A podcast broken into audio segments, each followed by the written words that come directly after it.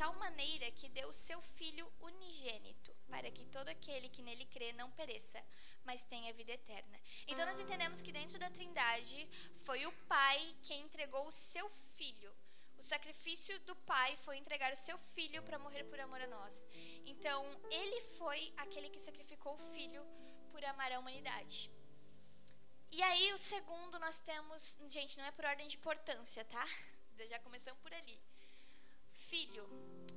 O filho, então, nós lemos em João 3,17, logo em seguida aqui, porque Deus enviou o seu filho ao mundo, não para que, o conden para que condenasse o mundo, mas para que o mundo fosse salvo por ele. Então, nós entendemos que Jesus, ele foi o sacrifício do Pai. Então, Jesus, ele foi o sacrifício e ele que, por obediência, ao Pai se entregou e nos deu a tal da redenção. Então, ele que sentiu a dor de pela primeira vez não estar junto com a Trindade em harmonia, mas de ter sido por aquele tempo ali separado pelos nossos pecados na cruz. Então, nós vamos ao sacrifício do Pai, vamos ao sacrifício do Filho e o Espírito Santo. É, vai dizer em João 14, 16: E eu rogarei ao Pai, Jesus falando, tá? E eu rogarei ao Pai, e ele vos dará outro consolador, ou seja, outro consolador. Já vemos ali que Jesus, né? Outro. Então, já temos ali Jesus como nosso consolador, então ele dará outro consolador, porque eles são dois, mas são um, para que fique convosco para sempre. Para sempre. Então, o Espírito Santo, ele é o consolador. É o, e ele é o Espírito de Deus. Então, se a gente for lá para Gênesis, a gente vai ver a passagem que diz que ele estava na criação como a sabedoria de Deus, é, pairando sobre as águas, e agora ele está aqui conosco. Então, ele foi deixado por Jesus, mas sem deixar de estar com Deus. Tá tranquilo para vocês? Estão pegando a essência? Tá, o negócio é essência, tá, gente? Entender, desiste. Slide 2. Vamos começar então a ler Bíblia. Gênesis 1, 26 vai dizer assim: Disse mais Deus: Façamos o homem, um ser semelhante a nós. Que ele domine sobre os peixes do mar, as aves do céu, sobre os animais domésticos e selvagens e sobre todas as criaturas que andam sobre a terra. Então, façamos o homem um ser semelhante a nós. De quem vocês acham que Deus estava falando neste momento? Nós poderíamos dizer, talvez, que Deus estava falando, pelo menos era o que eu pensava, não atualmente, mas no começo da minha conversão, que Deus estava falando com os anjos. que inteligente, né? É, mas eu achava muito, gente. Para mim era muito óbvio que ele estava falando assim com todos os seus anjos, ele, Deus, criando a terra e dizendo: gente, vamos fazer aqui uma coisa semelhante a gente. Mas no versículo seguinte já destrói tudo, porque diz: Deus criou então o homem à sua imagem. Assim, a imagem de Deus o criou. Então, nós entendemos que nós não fomos feitos à imagem dos anjos que estavam ali, ou de qualquer outro ser espiritual, celestial ali, bonitinho, mas que fomos feitos à imagem de Deus. E se diz que façamos um homem semelhante a nós, e nós somos a imagem de Deus, nós entendemos que Deus, que é três, mas é um, criou seres semelhantes a Ele. Então, nós entendemos que desde, desde o comecinho da Bíblia já nos diz, ó, não é um só Deus, não é um só, é um só Deus, mas não é só uma parte, mas são três. É, então, desde a criação, a Trindade ela já trabalha em unidade e harmonia. Então, quando criados, nós entendemos que nós somos feitos por Ele. E nós primeiros, nós, primeiro nós precisamos entender o seguinte: é que todos da Trindade eles são equivalentes. Então, ou seja, não existe alguém ali daqueles três que nós falamos, Pai, Filho e Espírito Santo, que seja menos ou mais, mas que eles são completamente equivalentes. A palavra Trindade, ela não vai ter na Bíblia. Mas essas que eu, o que eu vou trazer para vocês, começando por aqui Gênesis, são as evidências que mostram na Bíblia de que existe a Trindade. É, então, Primeiro, deixa eu me localizar no slide, ou slide ou esboço. Jesus plenamente Deus. Vamos falar então a respeito de como é que os três são equivalentes, sendo que é Pai, Filho e Espírito Santo. Começando por Jesus, é, vamos ler Colossenses 2,9, diz assim: porque nele habita completamente, corporalmente, toda a plenitude da divindade. Então nós entendemos que Jesus, em Jesus habitava toda a plenitude da divindade corporalmente, ou seja, Jesus é plenamente Deus. E aí o Espírito Santo, o Espírito Santo vai dizer é, em 1 Coríntios 2,11, porque qual dos homens sabe as coisas, qual dos homens sabe as coisas é, de Deus senão o Espírito do homem que nele está? Assim também ninguém sabe as coisas de Deus senão o Espírito de Deus. Então, ninguém sabe o que está passando aí na sua cabeça nesse exato momento, a não ser você. Assim como, o, como a sua mente, o seu espírito é equivalente a isso, o Espírito de Deus é equivalente a Deus. Então, ali diz que o Espírito de Deus, ou seja, o Espírito Santo, ele sabe o que passa na mente de Deus, ele, ele conhece profundamente a Deus como você sabe dos seus pensamentos. Então nós entendemos que o Espírito Santo, por mais que às vezes esquecido como o menor da Trindade por nós, mas ele é plenamente Deus. Em Tiago 2,19 vai dizer: Tu, é, tu crês que há um só Deus? Fazes bem. Também os demônios creem e estremecem. Então nós entendemos que essa unidade e esse poder ele é afirmado nessa passagem também, porque diz, cara, Deus é um único Deus. Se você crê, muito bem, até os demônios creem. Então vamos dar uma tentada aqui de passar do nível deles. Slide 3. Olha só essa slidezeira. Então, vamos falar a respeito desse 1 mais 3. Deuteronômio 6,4 é, vai trazer: Ouve, ó Israel, o Senhor nosso Deus é o único Salvador. Essa passagem ela vai trazer uma das evidências a respeito de de, da unidade de Deus, porque ali foi quando o povo deixou de ser politeísta, acreditar em vários deuses, e aí o Senhor se apresentou como o único Deus. E estudando esse texto, a gente pode ver que ali vai dizer: o Senhor nosso Deus é o único Senhor. E esse único aqui nessa passagem é muito especial, porque ele vem da palavra Echad. Eu até escrevi ali para vocês poderem anotar que significa unificado. Então, é uma unidade composta de várias partes. E no restante de toda a Bíblia, é, o que é usado, como por exemplo, quando tem o exemplo de Abraão entregando seu filho, vai dizer o único filho dele, vai dizer Ishit, que quer dizer singularidade. Então, esse Yashid, perdão esse Yashid, ele nunca vai se referir a Deus. Ele sempre se vai referir a todo o resto da Bíblia, quando for falar de único, de um. Mas Deus sempre é usada essa palavra Eshad, que quer dizer unificado. É, não existe, então, que por mais que eu quisesse trazer para vocês um diagrama, por exemplo, um triângulo e dizer para vocês, Deus é, é isso, sabe? A Trindade é isso, é esse triângulo composto por três partes. Porque em nenhum momento eles estão estáticos como Pai, Filho, Espírito Santo, como se fossem seres separados. Então nós não vamos conseguir trazer nada na criação que represente algo divino. Mas a gente vai tentar, tá bom? Então a gente tem que entender que eles não são essa imagem congelada, mas eles estão em constante movimento e eles coabitam, ou seja, eles existem todos ao mesmo tempo. Vocês estão pegando, gente, ou vocês estão entrando em surto? Tá. Eu botei o vídeo mais para baixo, mas pode passar agora, amiga. Vocês já lembram desse bichinho? Foi uma febre, uma, uma fase? Esse negócio que eu esqueci o nome? Ai, eu tenho 21 anos, gente, sou velha. Gente, a ideia da trindade, eu sempre lembro desse bichinho. Porque são três partes. Tá, eu vou parar de falar bichinho, eu já entendi. Mas são três partes, e é inegável que são três partes, e são compostos por essas três partes. E talvez se, se eles fossem estáticos, seria tipo aqueles paradinhos ali atrás.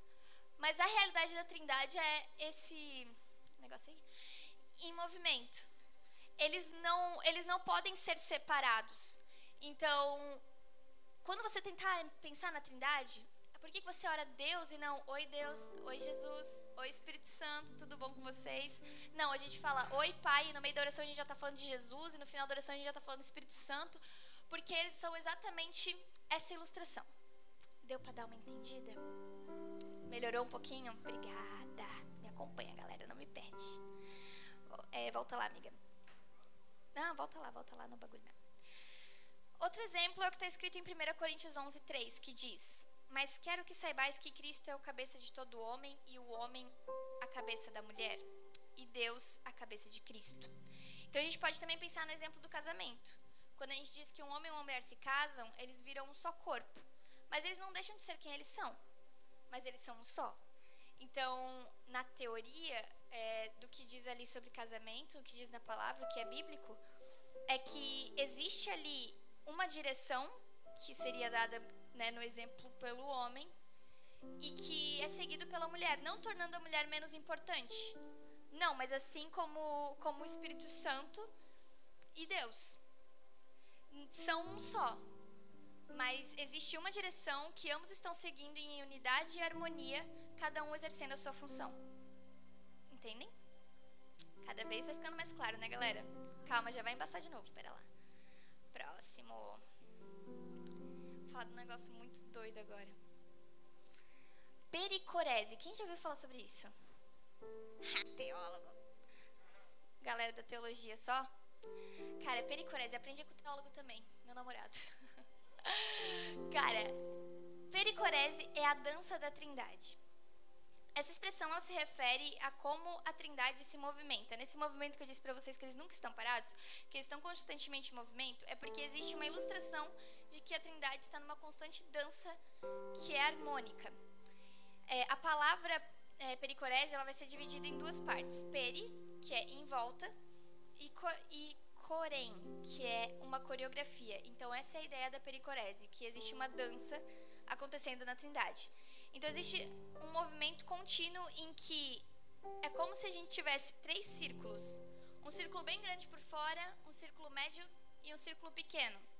E aí talvez ficasse fácil de entender, porque a gente diria, ok, Deus o círculo grandão, Jesus o círculo do meio e o Espírito Santo o círculo pequenininho. Mas não é assim, porque como eles estão em constante movimento e dança, é, o círculo do meio às vezes está do lado de fora, o círculo do, é, do da metade do vocês entenderam, né? Tem três. Vocês pegaram? Ok. Eles estão sempre em movimento. Então, quem estava dentro uma hora está fora, quem estava no meio dos dois uma hora está dentro. Então, essa é a ideia de que não é como se Deus pegasse Jesus e o Espírito Santo e falasse. É, o Deus Pai falasse, gente, é, vamos se organizar agora, eu vou decidir aqui o que a gente vai fazer. Não, porque eles não têm divergências entre eles. É, não é como se apenas Deus soubesse, Deus Pai dissesse, gente, eu tô, pensei aqui numa ideia e eu vou passar para vocês. Não é assim. Eles estão sempre em unidade e harmonia. Então, o pensamento do Pai é conhecido pelo Filho, é conhecido pelo Espírito. A vontade do Pai é conhecida pelo Filho, é conhecida pelo Espírito. E assim que que aconteceu para que Deus criasse o mundo, Jesus já soubesse que ia ter que ser o sacrifício, o Espírito Santo já soubesse que ia ser o consolador é, e estarmos aqui hoje. Então, é por essa que nós chamamos de pericorese. Eu achei muito chique isso, galera. Vai dizer em Judas 1, 20 e 21, para vocês entenderem como eles estão sempre em funções diferentes, mas em constante harmonia. Mas, mas vós, amados, edificando-vos a vós mesmos sobre a vossa santíssima fé, orando no Espírito Santo. Conservai-vos a vós mesmos no amor de Deus, esperando a, a misericórdia de nosso Senhor Jesus Cristo para a vida eterna. E eu descobri que isso daqui é a bênção apostólica. que eu não sabia, gente. A gente vai aprendendo, né? Mas é, essa ideia de que eles não estão separados, não é, não é um versículo que fala apenas de Jesus, não é um outro versículo que fala apenas de Deus e um outro versículo que fala apenas do Espírito Santo. Eles são totalmente um harmônico e em consenso a respeito de todas as coisas. Então, eles vão estar em todas as passagens. Quando você ler a respeito de Deus, aquilo ali está incluindo o Espírito Santo, aquilo ali está incluindo Jesus. Quando você ler a respeito de Jesus, saiba que aquilo está incluindo Deus e aquilo está incluindo também o Espírito Santo. Então, eu só queria dizer para vocês que é impossível que a gente entenda tudo isso é, de forma que a gente saia daqui hoje dizendo Cara, eu entendi toda a trindade, agora é visível, eu consigo enxergar Deus na hora que eu estou orando e como os três se relacionam. Não é essa a ideia. Pode passar, amiga. Eu vou explicar um pouquinho do porquê que a gente precisa entender tudo isso a respeito da trindade. É... esperando mudar no meu computador. Olha só que doido. Gente louca da cabeça. Uhum. É, então vamos entender o porquê que a gente precisa entender tudo isso. Primeiramente, porque se isso tudo que eu falei até agora não for verdade, for invenção da minha cabeça, Cristo não morreu, estamos todos aqui à toa, ou um cara muito legal chamado Jesus morreu, mas ele não era, não era Deus. Então, é, entender tudo isso valida o sacrifício de Jesus. Porque se ele era só um homem muito revolucionário e ele não era Deus, então não existia uma verdadeira redenção. Ele foi apenas um homem que morreu por uma causa que ele acreditava. E isso automaticamente derrubaria a ressurreição de Cristo, que abala toda a nossa fé. Porque Cristo, se ele não era Deus, então ele não podia ressuscitar. Então nós não vivemos por algo eterno. Cristo não ser plenamente Deus tornaria o evangelho só um movimento de um grande revolucionário. Então, se você não entender que Jesus, ele não é só uma uma pessoa que passou aqui na terra e tudo mais, mas que ele era o próprio Deus encarnado, isso vai isso vai tirar toda a validade do que nós estamos falando aqui até hoje. Então, sim, Jesus aqui na terra, ele veio com aquilo que a gente já falou várias vezes aqui. Jesus aqui na terra, ele veio mostrar quem era o pai para os outros filhos que seriam adotados depois da sua morte e ressurreição. Então, esse foi o intuito de, de Cristo. Não deixar é, de ser Deus para ser um homem, mas ser um homem 100% homem e um Deus 100% Deus. Então, ao mesmo. É, ali é sempre assim, né? Deus gosta dos negócios assim, é dois, mas não é dois. É três, mas opa, não é três. Ele era 100% homem, era, mas era 100% Deus. É a sabedoria dos céus, entendeu? Que para o homem é loucura. Porém, vai dizer em João 14, 11: Crede-me que estou no Pai e o Pai em mim. Crede-me ao menos por causa das mesmas obras. Então, como Jesus curava, como Jesus é, ministrava daquela forma, como que ele era tão sábio, como ele nunca pecou. E ele diz: creiam pelo menos pelas minhas obras. Então, Jesus mostrou através das suas obras a sua divindade. E em 2 Coríntios 5,19 vai dizer: Isso é, Deus estava em Cristo, reconciliando consigo o mundo, não lhes imputando os seus pecados e pôs em nós a palavra da reconciliação. Então isso é muito incrível porque quer dizer, naquele momento em que Cristo estava sendo crucificado é, e recebeu todos os pecados da humanidade, é, Deus sentiu a dor. Então Deus não era o, o Deus brabo, não é, gente, desmistifica. Não existe o Deus brabão no céu, o Jesus legal na, que andou na terra e o Espírito Santo que ninguém sabe muito bem o que faz, mas que fala com ele. Gente, não é assim a estrutura. Eles são um só. Poder, autoridade, não é braveza, é juízo, porque ele não vai baixar a guarda para pecado. Jesus não vai facilitar para pecado. Jesus não facilitou para pecado. Deus não facilita para pecado. O Espírito Santo que está com você todos os dias também não concorda com os seus pecados. Então não existe um mais bonzinho na Trindade para você correr, tá? É, então, eles são o Deus ele estava junto com Jesus nesse momento. Ele não estava mais, é, digamos, na unidade, na harmonia da Trindade, porque a partir daquele momento ele estava sobrecarregado de todo o pecado e isso não pode estar junto à Trindade. Então, a dor que Jesus sentiu foi de literalmente Deus virando as costas, o Espírito Santo virando as costas e ele que era um com eles foi separado. Mas Deus, como entregando seu próprio filho pela humanidade, ele também estava fazendo um sacrifício naquele momento. Então, não foi, não vamos separar é, como se apenas Jesus tivesse sofrido e Deus ficou de boa, como muitas pessoas pensam. Não, isso foi um sacrifício de toda a Trindade por amor a nós. Pode passar, amiga. E o que, que isso vai influenciar na igreja de hoje? Qual é a diferença de tudo isso, além da validação do sacrifício de Cristo? A Trindade ela nos mostra basicamente o que Deus deseja de nós como igreja. Eu amo João 17, que é uma oração de Jesus, e ele vai dizer assim: eu neles e tu em mim, para que eles sejam perfeitos em unidade, e para que o mundo conheça que tu me enviaste a mim e que os tens amado a eles como me tens amado a mim. Lindo isso, né, gente? É, o objetivo da gente aqui hoje não é entender somente. Que bom se você entendeu alguma coisa. Mas você conhecer com quem você está se relacionando. Então, você conhece que você está se relacionando com um Deus que se entregou e que desejou que nós hoje fôssemos perfeitos em unidade. Um Deus que se, que se importou pedindo para o Pai é, amar a gente como ele se sentia amado. Então, esse é o Deus que você serve, sabe? que é um pai, que é um sacrifício e que é um consolador. Então, o meu conceito que eu tiver de Deus, se eu vejo Deus o carrancudo, se eu vejo Deus é, o Deus que aceita todos os pecadinhos porque Ele é o Espírito Santo fofinho, se eu vejo apenas um sofrimento, tudo isso vai influenciar diretamente na forma como eu vou orar, como eu vou me apresentar diante de Deus a gente sabe que, por exemplo, a paternidade é algo que influencia muito. A gente já falou muito sobre isso aqui na Forcetim. Sobre a forma, às vezes, que você vê o seu pai, influencia e tudo mais. E isso da, da mesma forma. Se você enxerga Deus como alguém muito distante, sentado lá em cima das nuvens e que, nossa, ainda bem que Jesus estava aqui, porque Jesus está me defendendo daquele Deus bravo lá em cima. Cara, isso está completamente errado e você precisa tirar essa visão da sua mente.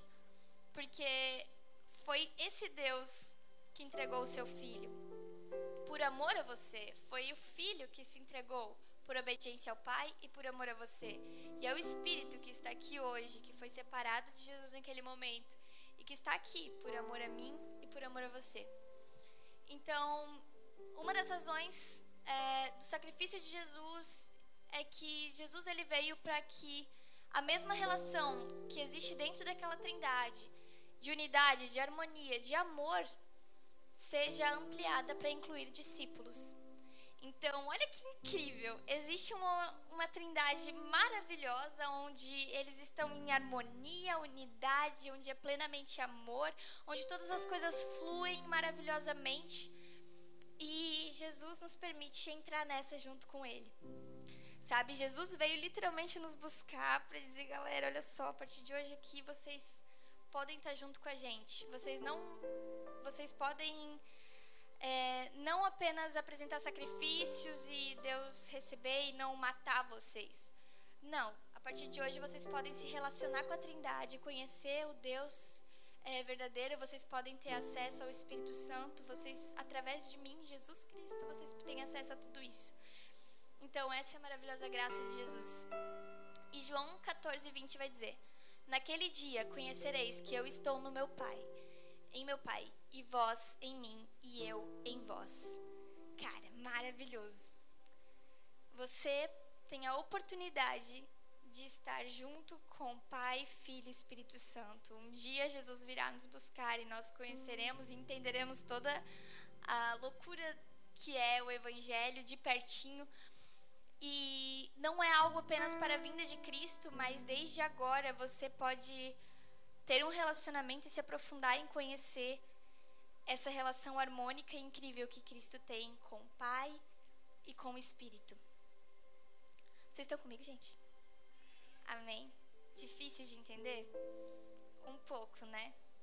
Mas como eu disse, não existe nada que a gente possa dizer dentro da criação que explique algo que é divino mas a ideia da mensagem de hoje é simplesmente que vocês tenham a noção de com quem vocês se relacionam, de como é maravilhosa a Trindade, de que não existe divisão entre Pai, Filho e Espírito Santo, que não existe um Deus bravo e e que isso está aberto a vocês hoje, que isso é acessível hoje e que nós podemos ter a viva esperança de que nós não somos mais separados de Cristo, nós não estamos longe da Trindade, mas pelo contrário, que ela é completamente acessível dessa noite e por toda a eternidade. Amém?